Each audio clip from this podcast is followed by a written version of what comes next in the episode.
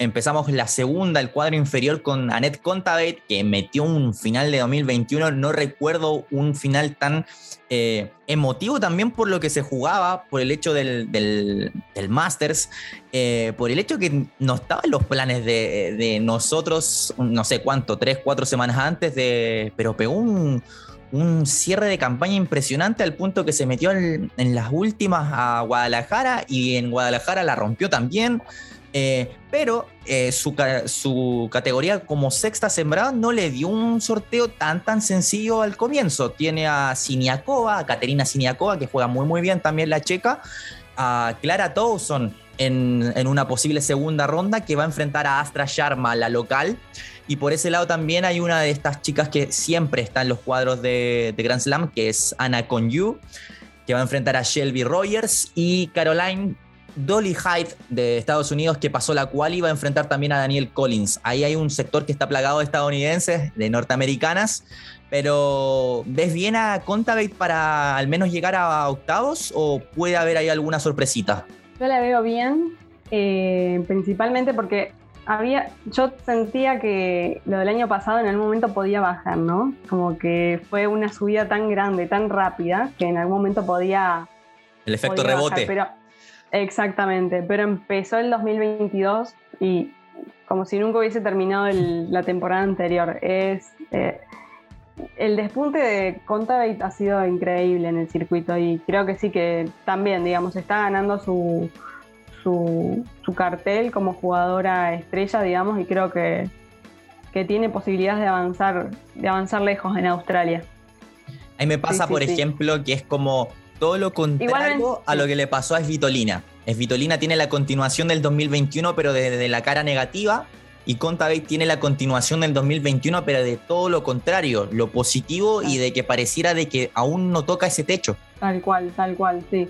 Igualmente, como vos decís, para hacer la sexta preclasificada le tocó un cuadro bastante duro. Le tendría un poquito de respeto a Clara Towson. Sí, juega muy, muy bien es jovencita, también tiene que regular un poco el temperamento y su, potencia, ¿no? Es una jugadora muy potente y me da la sensación cada vez que la veo que todo depende de ella dentro de la cancha. Si juega bien, si juega mal, no es la rival la que maneja eso, es ella, digamos. Cuando los tiros entran es espectacular, pero es ella misma también la que se puede mandar, digamos, la que puede caer por el precipicio por, por, su, por su potencia, ¿no? Es, lo maneja todo dentro de la cancha ella. Si están bien, creo que le puede hacer un gran partido a Conta, digamos. Pero eso también es una ruleta, digamos. Como se encuentra es muy joven, creo que tiene mucho para mejorar todavía. Pero creo que puede ser un lindo encuentro ese si se, si se llegaran a topar. Shelby Rogers, me parece, eh, como veníamos diciendo algunas jugadoras, es esa jugadora que puede eliminar a la primera favorita de un torneo y después en la siguiente cae con una jugadora de la quali o con una lucky loser nunca sabes qué te podés esperar con Shelby Rogers. Increíble, eliminó, Eliminó a Barty el año pasado del US Open, si no me equivoco, fue en el US Open, ¿no? Sí. Sí. Eh, yo, tantos partidos que veo se me cruzan los torneos y las jugadoras. Bueno, eh, sí, es, es, así. Es una jugadora que puede eliminar a las mejores y en la siguiente ronda cae con, con una jugadora de la cual y con una jugadora con un ranking inferior a ella, lo que sea. Nunca se sabe qué se puede esperar. Creo que con Ana puede ser un buen partido si está bien. Ana eh, también regresó de, un periodo de lesiones. Eh, si está bien, también puede hacerle un buen partido, pero como te digo, depende, todo depende de, de Rogers, de cómo estés y bueno. Puede ser un lindo partido, pero tampoco me inclinaría por ninguna de las dos. Es indefinido, digamos, ese, ese cruz. Y después el cruce estadounidense, acá empezamos con los cruces norteamericanos, Exacto. Que se, repiten tanto, digamos. ahí yo creo que Caroline y Daniel, creo que Daniel eh, están en superioridad en ese cruce. El año pasado ganó su primer título WTA también. Es una jugadora bastante, bastante mm, pareja. Suele ser, no, no, no es de las jugadoras que llega a las rondas definitivas, digamos, a las decisivas, pero es una jugadora que cumple, digamos, con, el papel. Creo que en este caso es favorita y, no tendría que haber sorpresa en ese sentido. Claro, es como. la ganadora. Es como estos preclasificados que cumplen con llegar hasta donde tienen que llegar, que en este caso tercera ronda, por ejemplo. Y Exactamente, tal lo cual. Que, lo que dices tú, como de, ser tan pareja, creo que termina siendo para ella algo negativo, porque no, no puede dar ese salto o ese plus para después meterse top 15, por ejemplo. Y pareciera que hoy por hoy su techo es el top 25 o, preclasificación 30 de enfrentar a alguna de las favoritas en tercera. Eso pareciera, ¿no? Totalmente, totalmente, coincido con eso, sí, sí, sí. A mí me, de esta zona me parece que las dos primeras rondas de Contagate deberían ser un poquito más difíciles en el papel que una tercera ronda, con ya sea Rogers o Collins, si es que se da por ahí eh, la lógica me parece que Siniakova puede hacer un buen partido, no sé si le alcance, pero perfectamente con la ve y dice, para ser sexta preclasificada, sexta preclasificada quizás no era el mejor sorteo y también lo que decíamos de Clara Towson, o sea, es una zona con cuidado también esa, lo que le puede garantizar una mayor confianza es el momento a, a Quizás, por ejemplo, si Contaveit viniese o esta zona fuese, no sé, de Svitolina, me parece que no tendríamos duda de que Svitolina perfectamente se podría ir en primera y no, no, no nos sorprendería. Pero al ser Contavet, que viene en una racha tan positiva, me parece que le va a alcanzar para pasar esos dos primeros escollos. Totalmente, coincido con lo que estás diciendo porque es así, tal cual. Sí, sí. Pasamos a la parte de abajito de, de esa parte del drop, valga la redundancia, con Elise Mertens, y una histórica a esta altura, Vera Esbonareva, que siempre también está. Eh, por ese lado también viene la francesa Dodan contra Irina Begu. Eh, Victoria Golwich, que recuerdo un partido también en cancha central contra eh, Bianca Andreescu, que la voy a extrañar mucho, en el US Open, que la pude ver en vivo, no falló un revés a una mano en ese partido. Fue impresionante, terminó perdiendo ella en tres horas, el partido terminó como a la una de la madrugada, recuerdo, quedábamos como 500 personas, eh, fue un partidazo, pero era lo que te decía antes, que me parece que Golovich tiene un juego muy, muy vistoso, pero algo le falta ahí para, para dar ese zarpazo y meterse regularmente a una preclasificación que te impida después jugar contra Elena Rivaquina en una posible segunda ronda, que viene por su lado del cuadro, que está ahí la kazaja que va a enfrentar a su compatriota Sarina Díaz. Creo acá que la favorita claramente es Rivaquina. Coincido completamente. Si uno ve a primera vista el cuadro, eh, Rivaquina es sin dudas la favorita de su zona. Eh, Mertens no está en su mejor momento. Desde su caída en el US Open con Zabalenka, con su amiga y, ex compañera de dobles, eh, yo creo que algo pasó en su cabeza que no está pudiendo salir de ese bucle que la lleva a caer en las primeras rondas. Eh, y es algo raro porque ella si tiene algo justamente, es regularidad y constancia, no es una jugadora extremadamente potente, es más bien una jugadora pensante dentro de la cancha, siempre, siempre está un paso más adelante, sabe con qué responder, sabe cómo jugar, es muy defensiva, corre, bueno, tiene un montón de virtudes adentro de la cancha, pero lamentablemente yo creo que ese partido con Zabalenka fue un clic en su cabeza y en su carrera que no le está pudiendo, no está pudiendo superar eso, digamos, en este momento. Ojalá que lo haga, porque a mí me encanta, es una gran jugadora, pero eh, tengo mis dudas en esa primera ronda. Yo creo que las jugadoras rusas nunca hay que darlas por perdidas, me pasa como con las españolas, creo que por más... Eh, veterana que pueda resultar es Bonareva en el circuito, siempre tienen unas bajo la manga, siempre pueden generar alguna sorpresa y en este momento Mertens para mí no es la favorita y podría darse una sorpresa en ese, en ese primer encuentro. Después tenemos a la rumana, una de las rumanas eh, del cuadro Begu. Creo que es favorita en ese encuentro con la francesa porque empezó bien el año y aparte porque es una jugadora, eh, ella sí que podríamos decir, es una jugadora extremadamente regular. Creo que siempre cumple con la expectativa que hay sobre ella. No es una jugadora destacada como para llegar a, cuartos de final o a la cuarta ronda siquiera, pero creo que en los papeles ella es la favorita y cumple con eso. No, no creo que haya alguna sorpresa en ese sentido. Después tenemos a la Suiza Golovich, que vos decías recién, con San. Em, también me parece lo mismo, digamos. En, los papeles acá, en este caso, ella es la favorita y cumple con su papel. No, no tendría por qué haber algún, algún cambio en eso. Pero como vos decís, digamos, le falta ese, ese escalón para, para ganarle a las preclasificadas.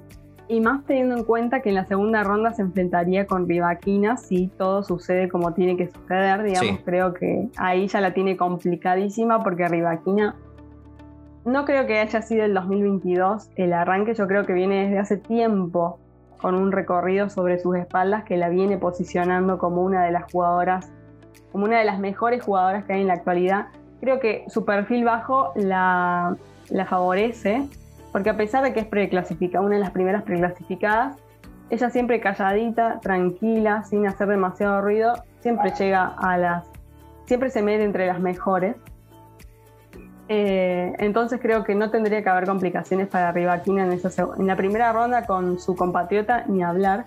Creo que la va a superar eh, tranquilamente si no sucede nada raro. Y la segunda ronda con la Suiza también tendría que superarlo con tranquilidad. Eh, sí, como decíamos, digamos, es, es, la favorita de su zona sin duda para mí. Si no sucede nada extraño, si no hay lesiones, si no hay golpes de calor, tengamos en cuenta que es Australia, ¿no? Es Australia y que pueden suceder esas cosas. Eh, si no sucede nada de eso, Elena Rivaquina es favorita en su zona, sí. Me pasa con Rivaquina que es como eh, algo no similar a lo de Contavit, sino que un trabajo más de hormiga a, a, los, a largo plazo de los resultados que puede conseguir Contavit, que fueron más explosivos, digamos. Eh, era lo que decías tú, mantuvo esa regularidad que le permitió ahora ser eh, decimosegunda preclasificada, sin quizás resultados tan bombásticos todas las semanas o durante semanas consecutivas, pero que viene siendo un trabajo de meses, que no se nota así como eh, el de Contavit, podríamos decir, pero está cerca y sería un, lindo partido de octavo de final si es que se da. Ah, ese es complicado, ¿eh? Sí, está duro. es complejo ese, sí, sí, sí. Sí, la verdad que no me animaría a decir quién puede salir de ahí porque eh, primero creo que Contavik la tiene más complicada, en como decíamos, en la primera y la segunda ronda que lo que tiene Rivaquina en todo el trayecto hasta Exacto. enfrentarse, digamos, ¿no? Eh, no me animaría a decir una porque me parece que puede estar muy parejo ese encuentro.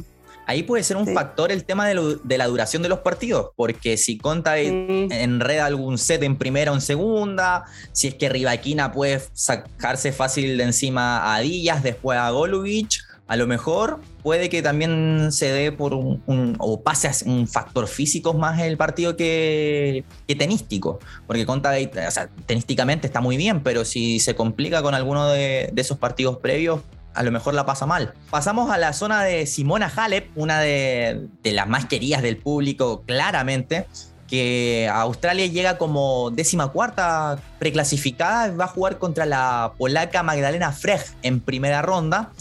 Eh, en una segunda ronda potencial va a enfrentar, si es que pasa, a Katie Bolinets, otra estadounidense que pasó quali. Si uno va repasando el cuadro, hay varias norteamericanas que pasaron la clasificación.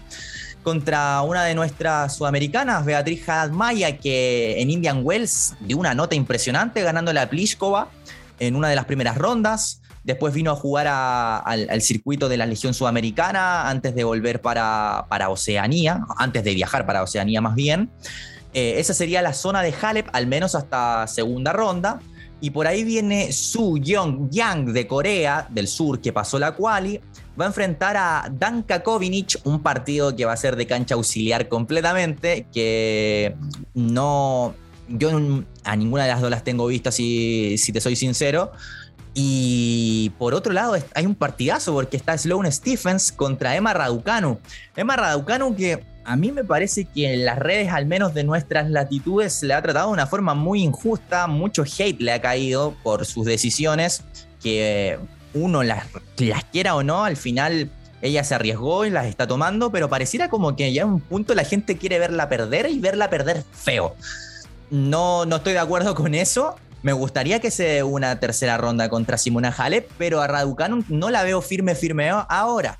Y ha tenido caídas eh, muy estrepitosas. ¿Cómo visualizas también en el caso de Halep y el caso de Emma. Siempre que esté sana, eh, Simone es favorita. Creo que en este caso tendría que avanzar la primera ronda. Eh, sí, creo que en segunda tampoco tendría muchos conflictos, ya sea con la estadounidense que viene de la quali o con nuestra representante sudamericana. Sí, la verdad que tiene un buen cuadro Halep ahí, ¿eh? Sí, sí. Y después, digamos, con. Eh, sí, el cruce de Raducano y Stephens me parece de lo más llamativo que hay en esta, en esta primera ronda. Creo que Stephens tiene una buena chance con el presente de Raducanu, tiene una gran chance. Eh, las dos campeonas del US Open, me parece muy atractivo ese, ese cruce. Pero sí, Stephens me pasa lo mismo que con Madison Keys, digamos, está en un no está en su momento estelar, pero creo que está en un buen momento como para llevarse esa victoria contra, contra Raducanu. Después, volviendo para arriba, ¿no? Eh, la estadounidense eh, que viene de la quali, Katie y Beatriz. Creo que Beatriz em, depende, digamos, ahora acaba de ganar eh, un título en dobles, digamos, creo que, creo que se le puede dar un poco de confianza para enfrentar su cuadro individual pero también, digamos, como veníamos diciendo al principio, cualquier jugadora que venga de la quali viene con tres partidos embolsados y viene con la confianza de haber superado un cuadro durísimo, ¿no? Entonces, eso siempre es complejo enfrentarte con una jugadora de la quali. Lo mismo que con Kovinic y Young, lo mismo. Es una jugadora que viene de la quali, que viene con tres partidos ganados. Kovinic viene, está en un momento regular, entonces también puede ser para cualquiera de las dos es un lado del cuadro donde me parece que Simona es favorita, sin duda, ¿no?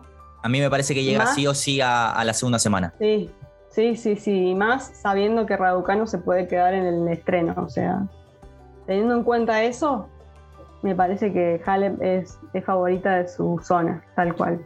Hay una situación también con, las clasificadas de, la quali, que al, al ellas las que estamos hablando ahora, no ser tan afamadas, no tienen las canchas principales, las quali, y las canchas auxiliares son mucho más rápidas. Y cuando te toca estos partidos que no son de convocatoria, por ejemplo el de la coreana, ya tiene la experiencia de cómo jugar en esa cancha, ya conoce la cancha, jugó tres partidos en esa cancha rápida, en canchas que no son tan largas para atrás, que no, no necesariamente o tiene que jugar en la línea de base o sabe jugar más cerca de, de los carteles publicitarios. Creo que esas son ventajas para las jugadoras que son clasificadas desde la quali y que no tienen estos estrenos contra las sembradas, porque cuando pasan a las canchas mayores, es sabido por, por, la mayoría que sigue el tenis que las pistas son más lentas en las canchas principales. De repente, cuando el seguidor casual de tenis dice, oh, mira, una, una chica de quali está en tercera ronda, hay muchas cosas que favorecen también para que pase esa tercera ronda, porque te puede tocar las primeras dos canchas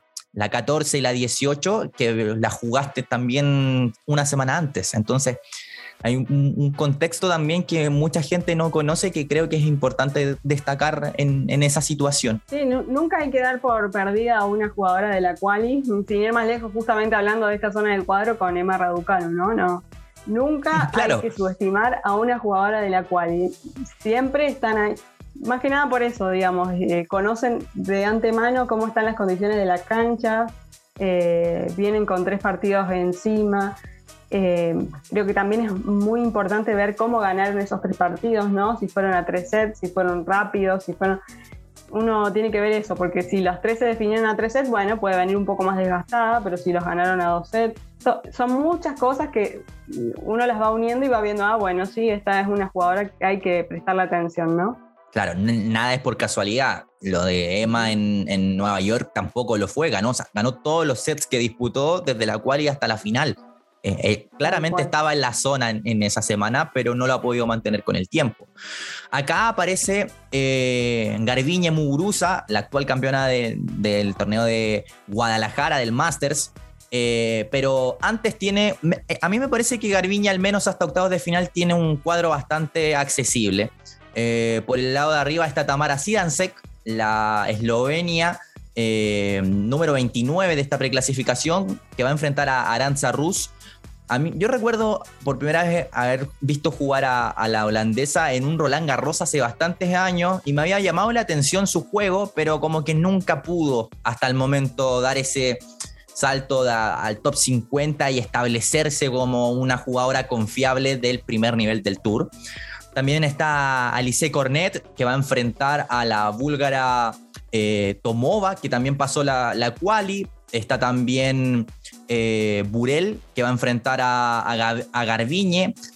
Para mí, Lu, creo que Garbiñe tiene un camino bastante cómodo hasta eh, tercera. Se me había saltado también el, cruce de Watson contra Sheriff, la egipcia que vino también a la, a la gira sudamericana a fines de 2021. Eh, ¿Coincides con ese análisis? ¿Crees que Garbiñe, al menos hasta octavos, tiene un, camino más o menos allanado en comparación a, otros eh, niveles del cuadro? Así, eh, mirando el cuadro, sí. como decimos siempre, siempre pueden pasar cosas. Claro.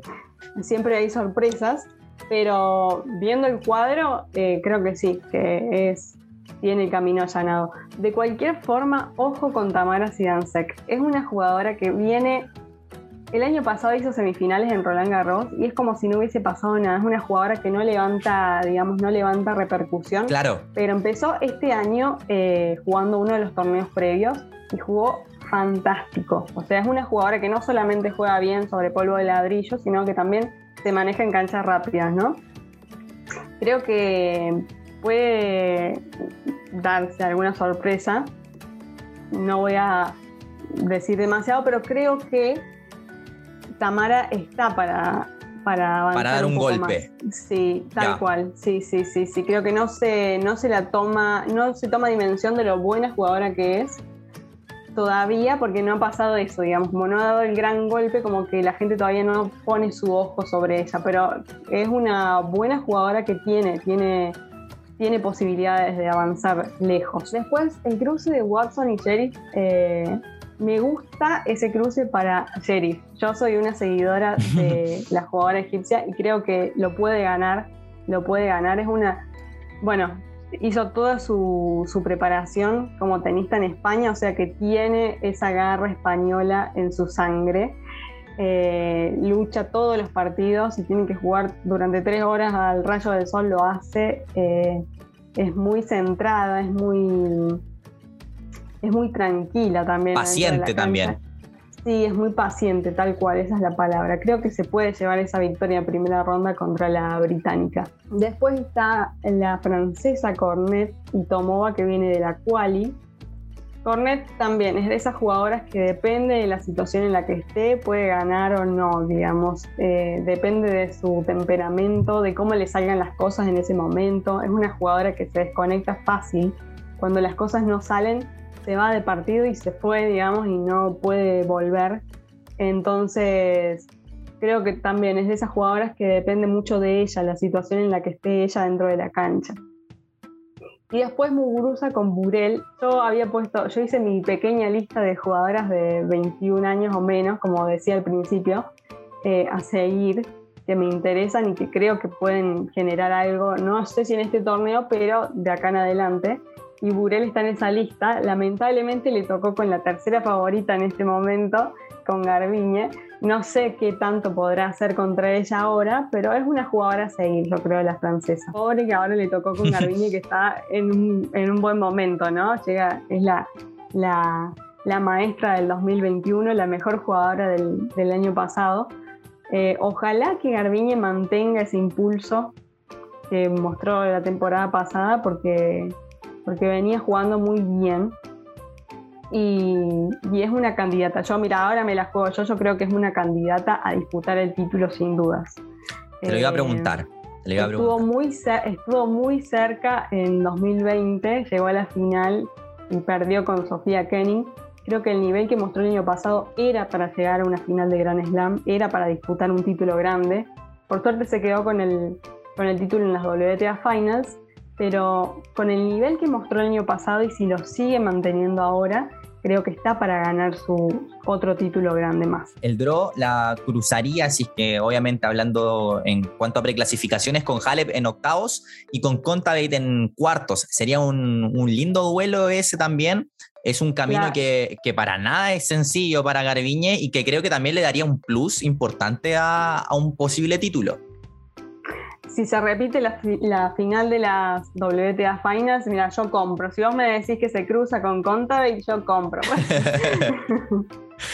Pasamos acá a, otra de las favoritas. Eh, para mí también por, por, todo al final, por carisma, por juego, por, por lo que transmite a, la hora de, entrar a la cancha, que es Iga, Iga Świątek, la séptima favorita en, en, en esta ocasión, que tiene un estreno contra una quali, Harriet Dart de Gran Bretaña, eh, una posible segunda ronda contra la invitada local Daria Saville o Rebecca Peterson, que viene también de dar un golpe eh, en las últimas horas en, los torneos previos, la sueca. Eh, por ese lado también está Magda Linet, que es de Polonia, contra Anastasia Sebastova, que juega muy bien. La, otra vez la destacamos mucho, recuerdo, en, el anterior programa en, el que compartimos Lu. Y por esa zona también está Daria Kasatkina contra Stephanie Begel, la quali suiza. Eh, de Kasatkina, tú la otra vez me dijiste que le faltaba para dar ese salto el hecho de ser muy defensiva y que por su velocidad de pelota eh, la iba a pasar muy mal en ese sentido contra jugadoras de un mayor nivel. En este caso es Bionte, que es una de ellas. Me, parece que acá, si no hay sorpresas, Iga debería llegar sí o sí a una segunda semana, como mínimo. Sí, no, no me A ver, hay dudas, hay dudas. ¿Por qué? ¿Por qué? no me atrevería a asegurar eso. ¿Por qué? Porque creo que a Iga le está pesando mucho, le está pesando mucho el favoritismo sobre ella. ya. Pero es un tema, una cuestión mental, ¿o no? Y está, sí, sí, sí, sí. Y está batallando mucho contra eso. Entonces, si se puede mantener tranquila, como demostró durante el año pasado. Recordemos que fue la única jugadora que llegó a segunda semana de todos los Grand Slam el año pasado.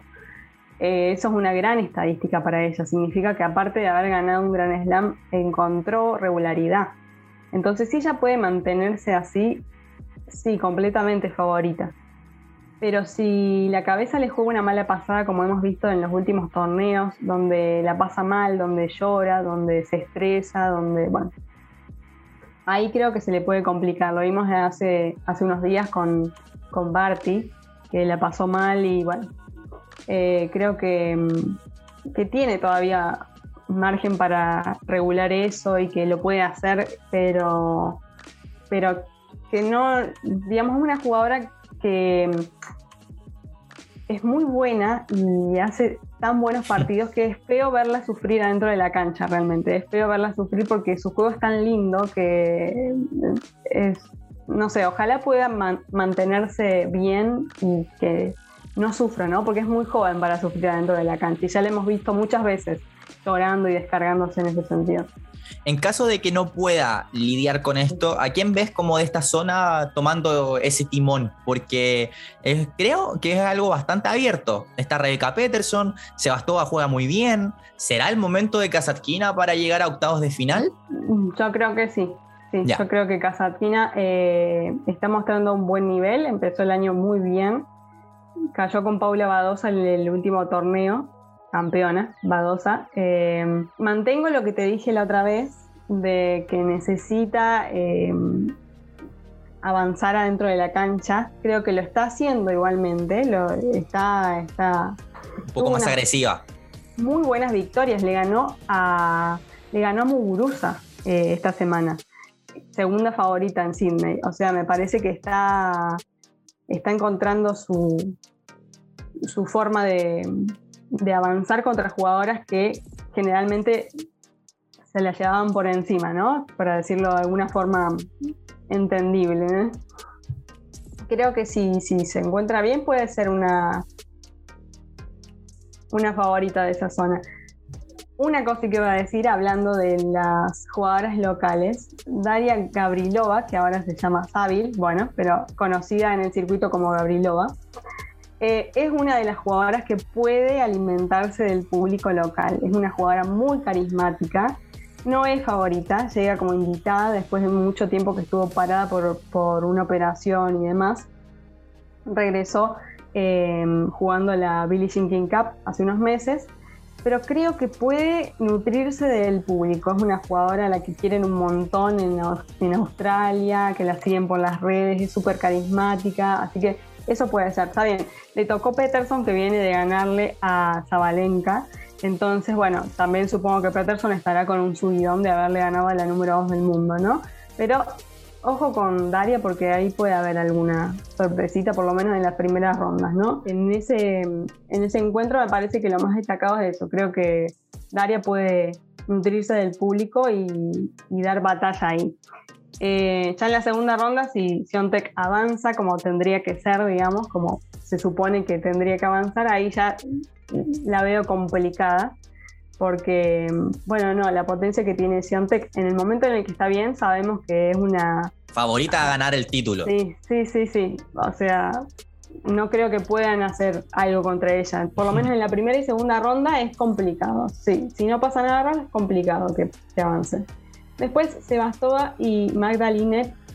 Sebastova es una jugadora muy talentosa pero pasa lo mismo que como venimos diciendo con algunos cruces, ¿no? Depende del momento en el que esté. Hay veces ha, ganado partidos que uno dice, bueno, le ha ganado a top 10 o a jugadoras de nombre, de renombre, que uno dice, se bastó.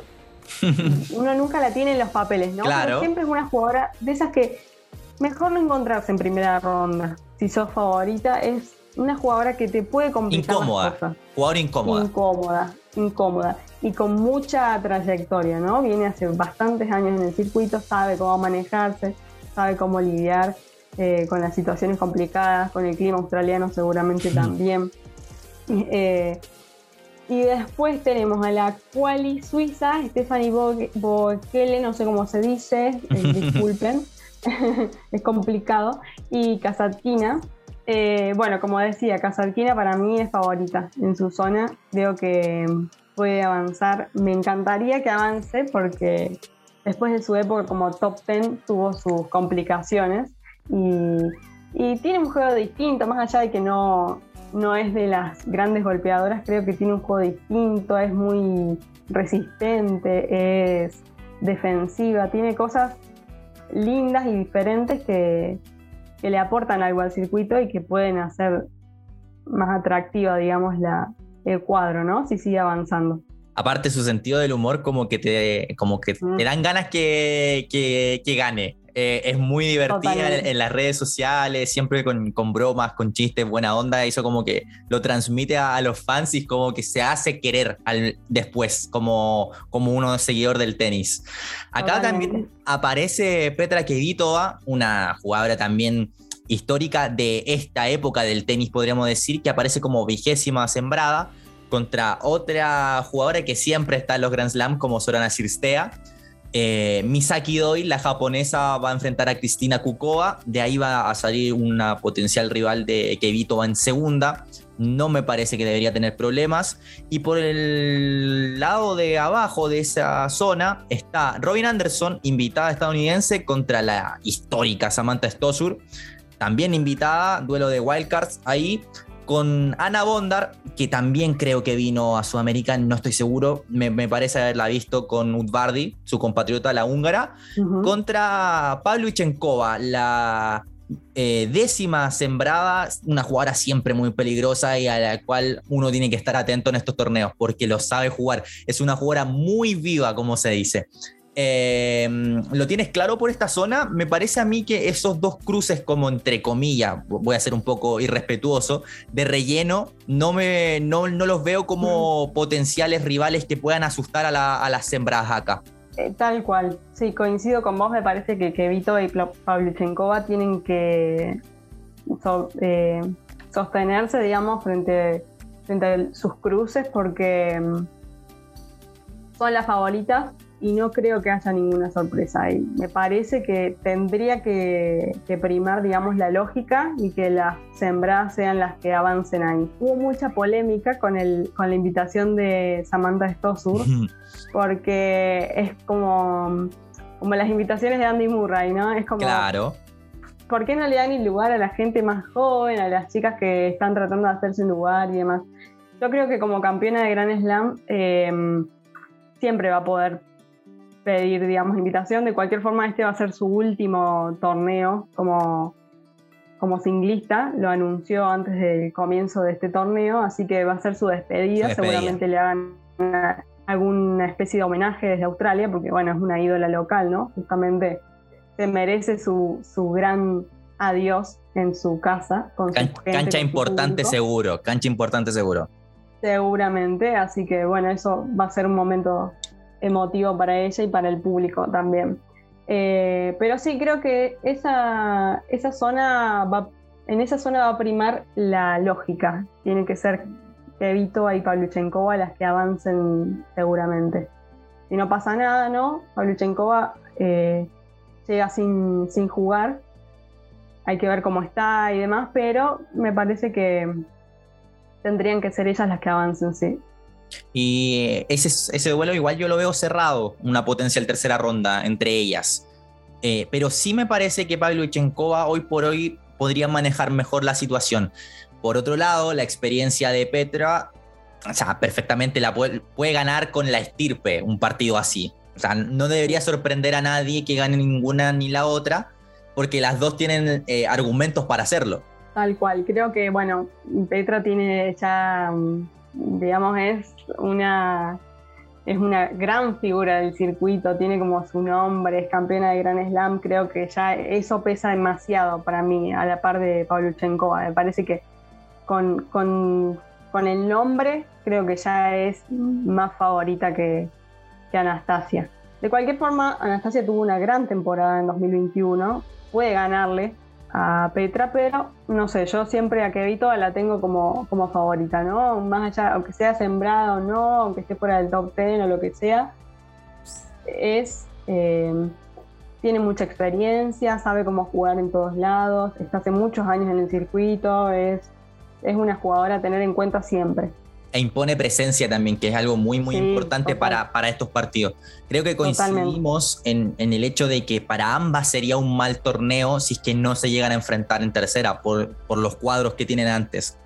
Creo que les caería muy, muy mal.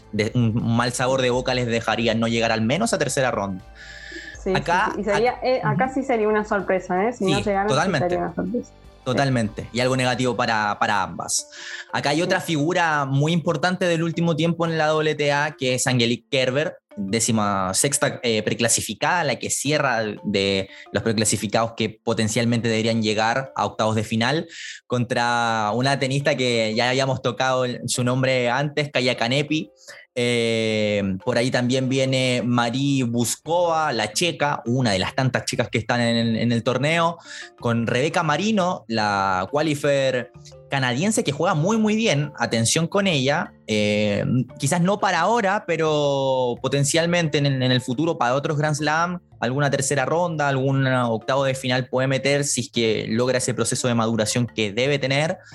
Va a jugar también Hailey Baptiste, la estadounidense, lo decíamos antes, Lu, otra estadounidense que pasó la quali, una quali muy productiva para, ese país, va a jugar contra Caroline García, una Caroline García que no está en su mejor momento, pero creo, por lo que vi de Baptiste en la quali, debería pasar la gala. Hay que ver ahí qué va, qué va a ocurrir. Y acá también aparece otra de las eh, atracciones de, este torneo, por lo que fue el US Open. Leila Fernández, que entra como vigésimo tercera preclasificada al torneo, que va a enfrentar a Madison Inglis, la australiana invitada local. ¿Se da ese duelo de zurdas en tercera de Kerber contra Leila o puede haber sorpresas? No, yo creo que sí, ¿eh? Sí, sí, sí. Sí, yo creo que sí. Eh, la que más duda me me provoca es Leila, ¿no? no eh, se ha, mostrado un buen nivel, obviamente, llegó a la final del US Open, le ganó un montón de jugadoras favoritísimas en el US Open. está claro que tiene un nivel espectacular y que, bueno, es una de las jugadoras, acá estamos, ¿no? Eh, lo que, la complicidad que mostró con el público en Nueva York fue increíble. Yo creo que si ella, si ella sigue haciendo eso, puede ganar a donde sea, a quien sea, digamos. Se nota que necesita del público, necesita el contacto y, el feedback con ellos, ¿no? Eh, y me parece espectacular porque de las jugadoras del top 10 que vemos, creo que no hay ninguna que se relacione así con el público. O sea, me parece muy un, agregado muy bueno para el juego y para el circuito y demás. Pero también creo que eh, está abierto a que sucedan sorpresas. No porque esté en un mal momento ni nada, simplemente porque todavía es muy joven y, no está completamente estabilizada, digamos. No es como una jugadora que uno diga, no, gana porque es favorita y gana y gana, digamos. Puede suceder, digamos, puede pasar. Eh, al contrario me pasa con Kerber, a pesar de que ya es una jugadora em, que ha sufrido sorpresas y ha caído en primeras rondas y lo que sea, a mí me pasa que como tiene ya tanta categoría, haber sido número uno del mundo, campeona de Gran Slam y demás, a mí me pasa que yo digo, no, no, ella es favorita, sin duda, digamos. Más allá de que le tocó una primera ronda con Canepi, Canepi es complicada para arrancar un Gran Slam.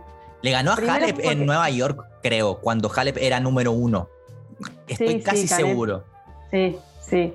Sí, no, y, el año pasado en Australia también hizo una buena campaña. Em, eliminó a Kenning, si no me equivoco.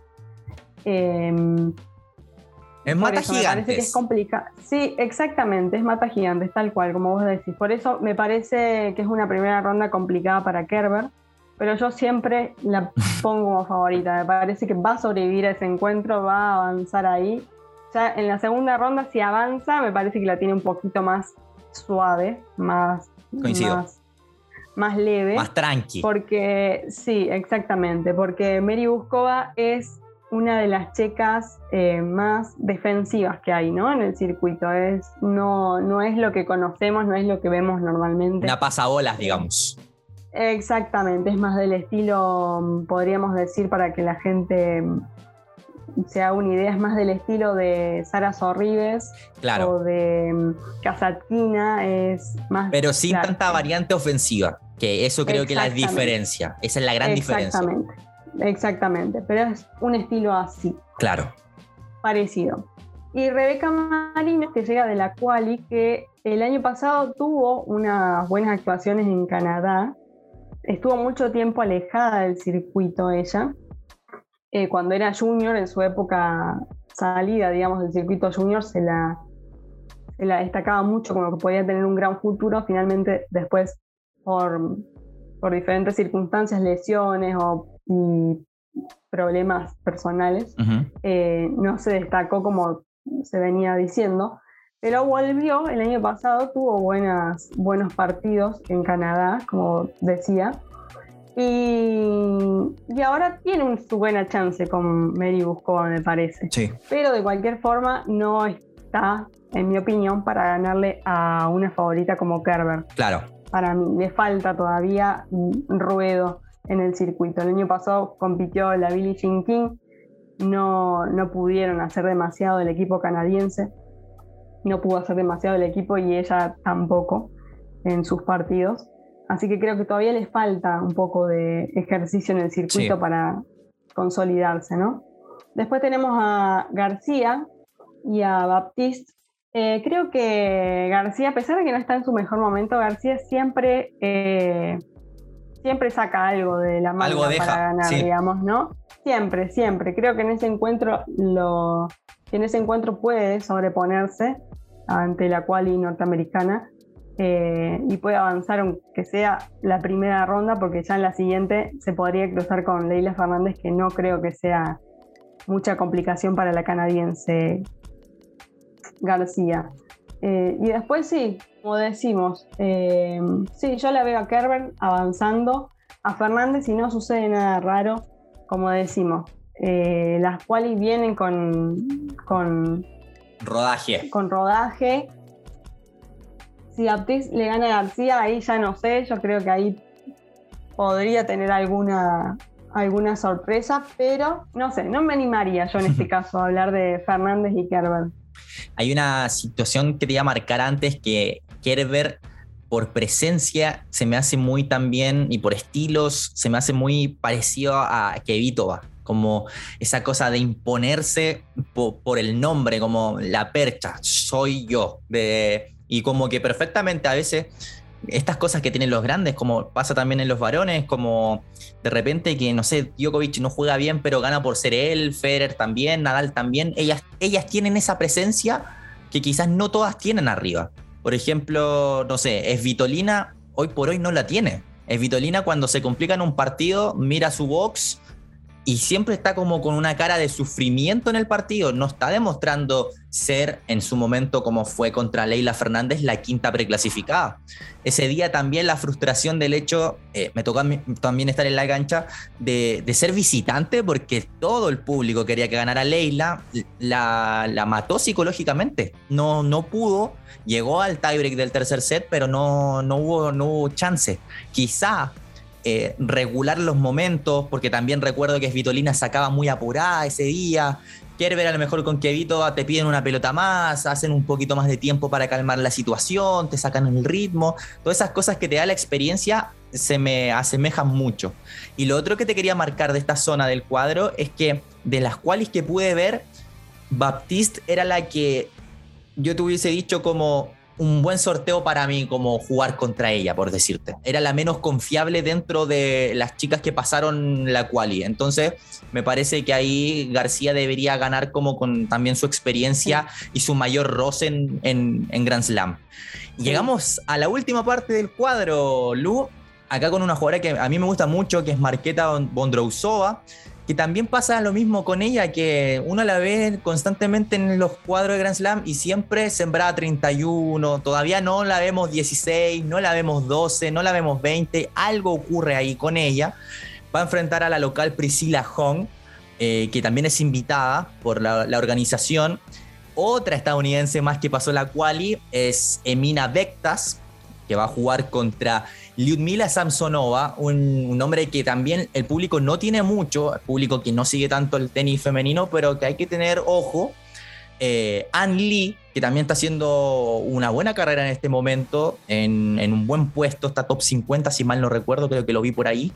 Eh, va a jugar contra Qin Yu Wang, la china, que eh, quien gane de ese cruce va a enfrentarse a Acá tengo muchísimas dudas porque Arina Zabalenka lo viene pasando muy, muy, muy mal con su servicio y ya vamos a tocar el tema de ella. Va a enfrentar también a la local Storm Sanders, que también es otra de las invitadas. ¿Qué va a pasar acá, Lu? Zabalenka va a poder sacarse los fantasmas que viene teniendo en esta gira previa porque llegó a dar pena su situación eh, con, con, el servicio. No es normal que metas 18 25 doble faltas en un partido que es de al mejor de tres sets. Y que incluso, por ejemplo, uno de esos partidos los perdió en dos y metió casi 20 doble faltas. No es normal.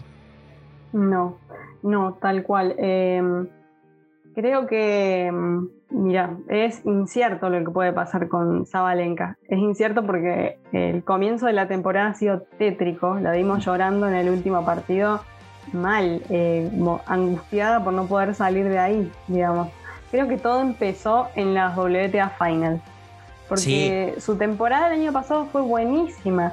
Rompió, digamos, la barrera que le impedía avanzar en los Grand Slams, llegó a dos semifinales. Fue, eh, fue buenísima su, su, temporada pasada. Pero en las WTA Finals pasó algo, le, le cambió, digamos, completamente su, poder, digamos, dentro de la cancha. Ella es una jugadora eh, con categoría, más allá de que todavía no ganó un gran slam, que desde hace años se está esperando. Que, bueno, ella es una jugadora que le gana a cualquiera. El año pasado tuvo encuentros con Barty, la número uno del mundo, que fueron espectaculares. Ganó un torneo ella, un torneo Barty. Se estaba generando una rivalidad que parecía, no sé, espectacular, digamos, por el nivel que tienen las dos y demás pero lamentablemente ha pasado algo en ese momento que ha desconectado lo que venía construyendo, ¿no? era bueno, era bueno, había llegado a las dos semifinales y demás, bueno, todos los torneos que ganó, la clasificación a las finales y demás. Es, incierto lo que puede pasar con, con Zabalenka en, en el Australian Open. Ojalá, ojalá realmente que pueda que pueda liberarse y que pueda ganar su primer partido. Yo creo que en el momento en el que gane un partido ya se desbloquea. Ya está, digamos, necesita salir de ese loop que le está haciendo perder, que le está haciendo cometer tantas dobles faltas, que le está haciendo dudar de su servicio. Su servicio que es una de sus armas más potentes, digamos, ella con su servicio hace todo. ¿eh? Entonces, si no puede iniciar el punto bien, eh, claramente no va a poder seguir. Entonces, ojalá que logre desbloquearse de eso que le está amarrando y que pueda avanzar. Yo lo digo desde hace, desde hace meses, digamos. Eh, eh, creo que de las jugadoras que están actualmente en el top 10, la que más deseo que gane su primer Grand Slam es ella. Realmente, porque es una jugadora que se ha ganado su nombre su categoría sin haber ganado un Grand Slam antes. Es una jugadora a la que todas le, le tienen respeto, digamos. Se sabe que es una de las mejores en la actualidad y necesita solamente eso, digamos necesita su primer Grand Slam para estar en la misma categoría de Barty, de Osaka y demás. Es incierto. Y por el lado de Bondrousova, eh, como bien decís, eh, siempre está entre las preclasificadas lejanas. es como una jugadora que no. Pero tuvo su gran jugada el año pasado en los Juegos Olímpicos de Tokio. El hecho de haber eh, pedido ranking protegido para representar a su país y dejar afuera a Carolina Muchova fue una de las jugadas creo que pasó bastante desapercibida para lo que fue, porque fue una gran jugada. Carolina Muchova, que venía de, hacer una gran campaña en Australia, que venía con un año espectacular y demás, se quedó afuera porque Bondrusova pidió el ranking protegido para disputar Tokio. Y se quedó con la medalla plateada, ¿no? Fue una jugada que encima le salió bien. Sí. Eh, Creo que no, tendría por qué tener problemas con, Priscila, con la australiana. Es favorita. Sí, no creo que tenga problemas. Priscila la vimos durante estos días también. Vemos, generalmente en el tour no vemos a estas australianas que vemos ahora en la gira, porque son las jugadoras a las que... Aparecen en enero. Exactamente, la Federación Australiana les da invitaciones para disputar toda la gira, entonces como que ahora aparecen y todos vemos a, a las jugadoras locales invitadas, ¿no? Em, tuvo su, buen, su buena actuación eh, contra Kevito justamente el otro día. Se quedó con ese partido y todo el mundo hablaba de ella. Eh, se hizo viral un video incluso defendiendo un, puntazo, uno de los mejores puntos de lo que va de la temporada en estas dos semanas. Eh, pero creo que Bondrousova no tendría que tener problemas en esa primera ronda. Después, Samsonova y Bektas eh, Samsonova, como vos decías, no es de las jugadoras de la selección rusa con más nombre actualmente, pero es una gran jugadora. Potencia, obviamente. La potencia en jugadoras rusas no falta nunca, eh, excepto el caso de es como, sí, es como... el molde, el molde español. Exactamente, tal cual. Bueno, Samsonova ganó eh, WTA 500 el año pasado, tuvo una buena temporada. Eh, si, está en un, si está en buen estado físico y está bien, tiene que superar esa primera ronda también tranquilamente. Tiene, tiene calidad para avanzar. Eh, después, An Lee y Wang. También An Lee fue una de las, de las nuevas campeonas WTA el año pasado, es muy joven también. También la veo como favorita en ese encuentro. Eh, hay algo con las jugadoras norteamericanas y es que ellas tienen, es la escuela, yo no sé si es porque todas pasan por el circuito juvenil o qué, pero uno las ve en la cancha y las ve seguras. Más allá de que no tengan un nombre, ni sean top, ni sean top 10 o lo que sea, eh, la seguridad que transmiten las jugadoras norteamericanas con su saque, con su derecha, con su revés, capaz no, son eh, espectaculares, pero uno ve seguridad cuando las está jugando, ¿no? Creo que uno les compra. eso es, sí, uno les compra. Tal cual, exactamente, exactamente. Bueno, eso pasa con la mayoría de las jugadoras norteamericanas. Eh, creo que es favorita en ese encuentro también. Y bueno, volviendo a Zabalenka, la segunda favorita de este Australian Open es un misterio, la verdad. Es un misterio. Ojalá que logre salir de ese bucle que la tiene encerrada y que no la deja jugar como ella sabe jugar y que pueda avanzar y que se reponga rápido, ¿no? Porque eso tiene Australia y todos los Grand Slam. Necesita hacerlo rápido porque si no, chau. Igual parecería, no se sabe en este momento por lo que le está pasando, que Sanders es un buen inicio, porque Sanders está 135 del mundo, es mejor doblista, está 27, tiene 27 años y el porcentaje de victorias en su carrera es de 36%. O sea, no es una jugadora eh, que uno podría decir en la previa que puede ser una amenaza.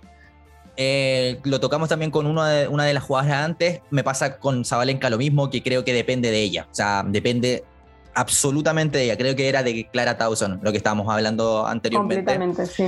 Que, que depende de lo que haga Zabalenka. Si Zabalenka puede reducir las doble faltas a, la, a una mitad, porque no me imagino no, no, que no haga ninguna debería ganar sencillo, no, no hay problema, es ese desbloqueo que necesita para, para darse una nueva oportunidad. No la veo ganando este eh, Grand Slam, pero si lo lograra sería con tintes épicos por todo lo que pasó en la previa, porque creo que es la, o sea, es la 2 del mundo, pero nadie la tiene hoy por hoy dentro de las favoritas. Con esto, eh, Lu, te quiero pedir tu top 5 de favoritas, desde el quinto lugar al primero en Vamos, cuanto bueno. a, a todo el torneo.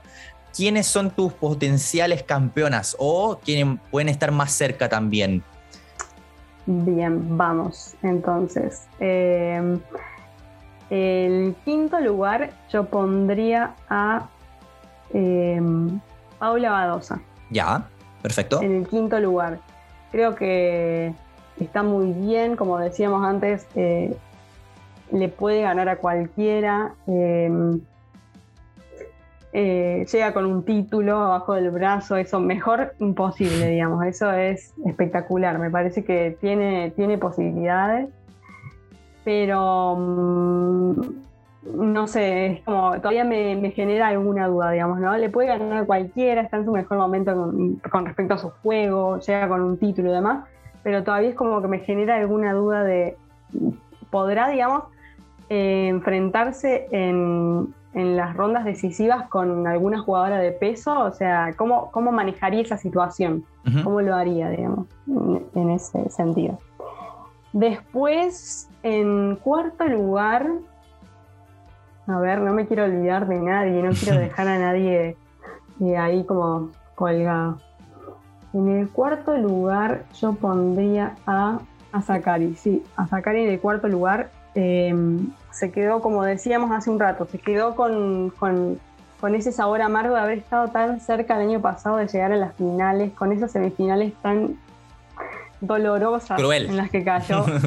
Sí, crueles. Entonces creo que, que necesita redimirse, que necesita avanzar. Y es una jugadora que se nota que todo lo lleva al lado positivo, ¿no? Que de algo sie- siempre saca la parte positiva Claro. de todo. No es como que cae cuando algo pasa y no es de y no es bueno para ella, sino que lo transforma en algo mejor. Creo que puede sacar algo positivo de todo lo que hizo el año pasado, ¿no? Em, en el tercer lugar, yo diría Naomi Osaka. Perfecto. Bueno, Naomi para mí siempre es favorita en Australia, siempre tiene posibilidades, más allá de que el año pasado compitió eh, en nueve torneos nada más. Creo que si está bien, si no se deja influenciar por lo que pasa afuera, si se olvida de su condición de favorita y de campeona reinante, puede ser una candidata. Lo de Naomi siempre es complicado en las primeras rondas. Una vez que ella avanza, que ella llega a cuartos de final o antes, o octavos de final, ella ya es un peligro para cualquiera, ¿no? El, el conflicto son las primeras rondas, que se establezca, que agarre ritmo y demás, pero una vez que pase ya está.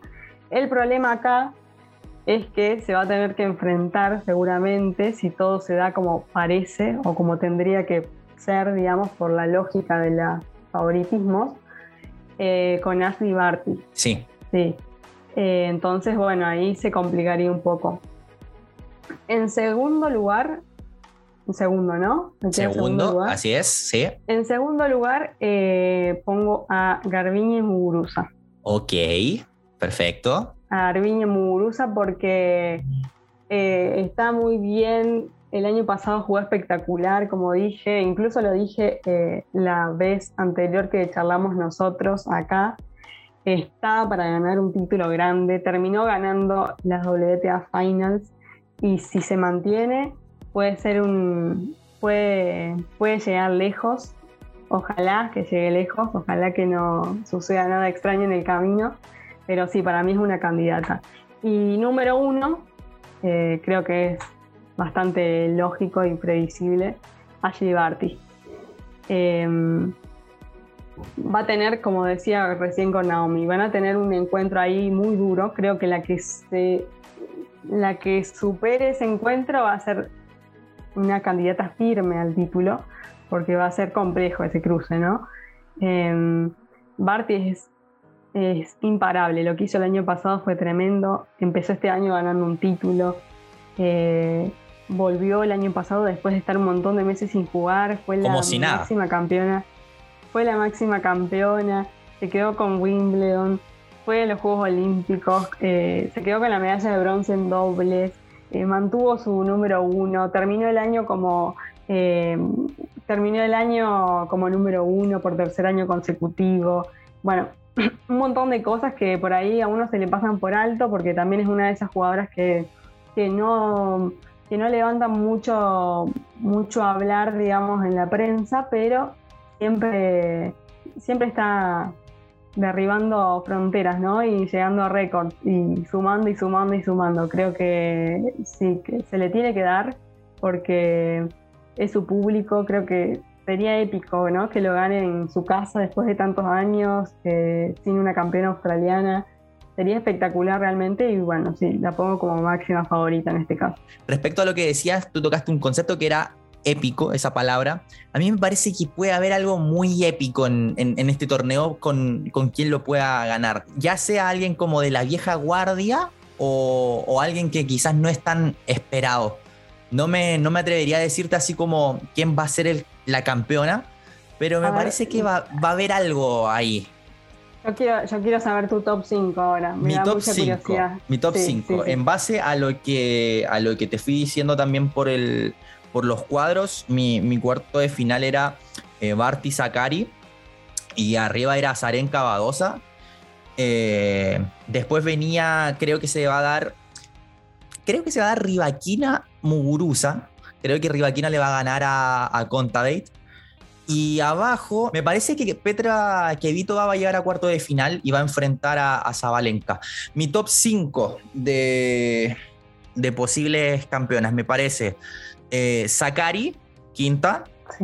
Sí, Voy a poner a Victoria Zarenka cuarta por un tema de cómo manejar el, eh, estas instancias. Me parece que ya eh, volvió a reinsertarse nuevamente en el circuito, pero en, cuanto a Grand Slam porque hace rato viene haciendo las cosas bien en los torneos de 500 y 1000, pero le estaba faltando algo para meterse nuevamente en Grand Slam.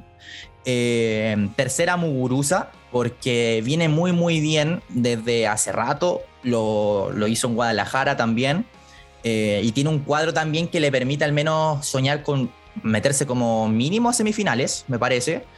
Eh, segunda voy a poner a Paula Badosa por un tema de, contexto, de, de actualidad. Si bien tuvo una derrota temprana en el primer torneo del año, ahora volvió. Y también, ¿sabes lo que me pasa? Que tiene una, una efectividad muy extraña, podríamos decirlo, pero muy positiva en cuanto a, partidos finales. O sea, 3 de 3 tienen en finales y en, tres niveles distintos, o sea, 250, 500 y un Master 1000. Entonces como que ya aprendió a, gestionar eso y, me parece también que el hecho de, de lo impresionable de su tenis, de esa intensidad que le mete también puede ganarse al público que es un factor también muy importante, ella también se nutre mucho de eso. Y en primer lugar a Ashley Barty, me parece que, que es lo que te digo, si, si te soy sincero, eh, en cuanto a esa espectacularidad que te hablo de como el tenis de Badosa o de Muguruza o de Azarenka, no es la que más me llene como ese, ese paladar, pero es la mejor hoy por hoy y, y lo, lo, dice el ranking también. Eh, es la mejor porque es la que menos se equivoca, es la que más acierta, es la que mejor está entendiendo también los partidos, la que mejor está leyendo los momentos de los partidos y, tiene esa cosa que te decía de lo épico de, poder ser su primer eh, Australian Open. Voy a inclinarme por ahí, voy a inclinarme por ahí. No se puede dar una final Barty Badosa, pero me parece que la final va a ser Barty Muguruza. Me la voy a jugar como por ese lado. Sí. Dale, Sí, sí, sí, sí, yo ya lo estuve viendo por ahí. Mm, la opinión dice eso, ¿viste? como... Claro, claro. Claro, es como que hay un aire, hay un aire ahí como de, de Barty Muguruza en la final. Claro. Y me, me, gustaría que Zabalenka al menos pueda meter un, cuarto de final para ya sacarse eso, esos fantasmas que se generaron ahora um, en estas primeras semanas del año, porque no. Y desde incluso, no me acuerdo del partido, creo que fue con Badosa en Guadalajara, cuando lo tiene dominado, como que ahí hay otra, hay otra eh, Muguruza, te iba a decir, hay otra Zabalenka como que fue de la nada, se fue en el partido y, se fue a pique. Desde ese momento, ah, como que pareciera que todo para atrás, un retroceso, como que no pareciera que fuera la dos del mundo. Creo que después de mucho tiempo ella llega a un gran slam sin ser favorita, ¿no? Porque venía desde hace varias temporadas como una gran candidata a llevarse el título, una gran candidata a llevarse el título, y eso era lo que también le pesaba, por eso no podía llegar a instancias decisivas hasta el año pasado en las semifinales. Entonces, por primera vez en bastante tiempo llega mm, con la vista puesta en otro lado, digamos, ¿no? Ya se, espera eso, ¿no? Si hace cuartos de final ya es un montón, ¿no? Entonces es como capaz, si lo lleva para su terreno, lo lleva para su lado y se apropia de eso, puede llegar a servirle incluso. Pero bueno, primero tiene que salir de ese bucle negativo en el que está metida, ¿no? A mí lo que me, me hipnotiza en este momento es pensar que Barty se puede cruzar con Osaka, digamos. El hecho de que ellas dos se crucen, por eso digo que para mí cualquiera de las dos que pase ese, ese partido, si se llega a dar, ojalá que se dé, por supuesto, ¿no? Cualquiera de las dos que pase ese partido puede ser una gran candidata, porque eh, uno se espera eso en la final o en la semifinal, digamos, ¿no? Que te toque en el mismo lugar, en el mismo lugar del cuadro y que te cruces con alguien así en cuarta ronda, creo que es, ¿no? En, sí, cuarta, sí. Por eso. Eh, en ese caso sí me parece. Y Muguruza también, digamos, ya. Sí, aparte Muguruza ya sabe lo que es estar ahí, ya sabe lo que es una final, ya yo creo que tiene muchas posibilidades de avanzar. No sé si llevarse el título, como te dije, es una de mis favoritas, una pero por lo menos de avanzar sí, y creo que no tendría que haber lugar para las sorpresas. Pero bueno, todo puede pasar siempre. ¿no? Así es, además que también pensando, lo tenía en la cabeza el tema del cuadro de Barty, también si se consagra y, por ejemplo, enfrenta a Osaka en octavo, después le tocaría a Sakari en cuartos, una posible semifinal podría ser o Krejcikova o Azarenka o Badosa, o sea, serían tres jugadoras del más alto nivel para llegar a una final y en la final del otro lado te puedes encontrar como Gurusa. O sea, si gana un torneo así, o sea, ¿qué más dudas pueden quedar de que es la mejor del mundo en la actualidad? Ninguna. Ninguna. Igualmente yo creo que por el lado de Krejcikova todavía, digamos, a pesar de que está en un buen momento, Krejcikova todavía creo que le tiene un poco de respeto a esa figura, así como Barty. Todavía le falta un poquito más, no te digo que demasiado, pero le falta, es como que uno, cuando llegan esos cruces así de figuras tan grandes, eh, siempre está un nivel por debajo, ¿no? A pesar de que el año pasado consiguió buenas victorias, eh, le falta. Me parece que lo, mostró, lo demostró en las WTA Finals. Como que todavía tiene demasiado respeto por las figuras que están por encima de ella en el ranking. Es como. Sí. Acá en Chile se dice, eh, le falta creerse el cuento. Un poco. Como, como quizás todavía no, no se siente parte de, eh, de ese grupo, a lo mejor. Y, y, qué más parte te puedes sentir si jugáis dobles y, y, singles al más alto nivel? O sea, no sé qué más necesita para ella convencerse. Una victoria en un torneo así, probablemente. O sea, ganarle, por ejemplo, si es que logra llegar a semifinales y dejar a Barty afuera en una, de una final, creo que ese es como listo. Estoy acá y por algo estoy. Como quizás no, no toma noción a lo mejor todavía de, dónde está. Totalmente, claro. Sí, sí, sí. Le falta. Incluso uno dice, bueno, es campeón de Gran Slam, incluso ya tendría, ya tiene su propio, viste, ya tiene, ya es una figura dentro del circuito, pero como que todavía les falta como derribar esa barrera con las jugadoras como Barty o, como Muguruza y demás. Sí. Así es. Después de horas analizando el, cuadro de, de, damas. Te agradezco, Lu. Como ya habías estado antes en el programa, un placer nuevamente tenerte. Vamos a estar analizando también lo que pase cuando termine el torneo. Roland Garros después, Wimbledon también, US Open lo mismo. Ya esta sección es un clásico. A mí me interesa mucho darle cabida a las 128 jugadoras en el caso de las damas y a los 128 jugadores en el caso de los varones todos tienen que tener su, valía porque por algo son parte del circuito y me parece que dedicarles minutos más, menos parecidos ya sea una figura o ya sea una persona que llegó de la quali, me parece importante. Así que te agradezco también por el tiempo. Repasamos absolutamente todo, nos jugamos también nuestras cartas, pusimos nuestro top 5, así que creo que el programa quedó completísimo. Muchísimas gracias por la invitación. La otra vez también eh, la pasé muy bien, ahora también. Eh, es el único lugar en el que me juego a dar mis favoritas, porque yo no suelo decir quiénes son mis favoritas para para los torneos grandes, porque como digo, siempre hay sorpresas, entonces uno nunca puede dar por sentado nada, pero bueno, acá dijimos quiénes son nuestras cinco favoritas y cómo, cómo puede desarrollarse el torneo. Ojalá que haya algunas sorpresas, eso es lo que hace interesante el circuito también, así que muchas gracias por, por invitarme nuevamente a, a hablar acá con vos en este espacio que la historia nos juzgue ahora, Lucía. No, tenemos idea de lo que va a pasar. Lo que sí queremos es que arranque lo antes posible el torneo. Se va a venir muy lindo. Noches de insomnio, mucho café. Algo también rico para comer porque se van a venir noches históricas y épicas como siempre pasan en Australia. Lucía, te agradezco. Y muchachos, muchachas, quedan todos absolutamente invitados para eh, escuchar este programa y también los otros dos que hicimos con el circuito de varones. Este caso también vamos a hacer lo mismo. Vamos a dividir con la zona de Ashley Barty y vamos a dividir otro con la zona de Arina Zabalenka para que tengan la mejor información. Hasta pronto.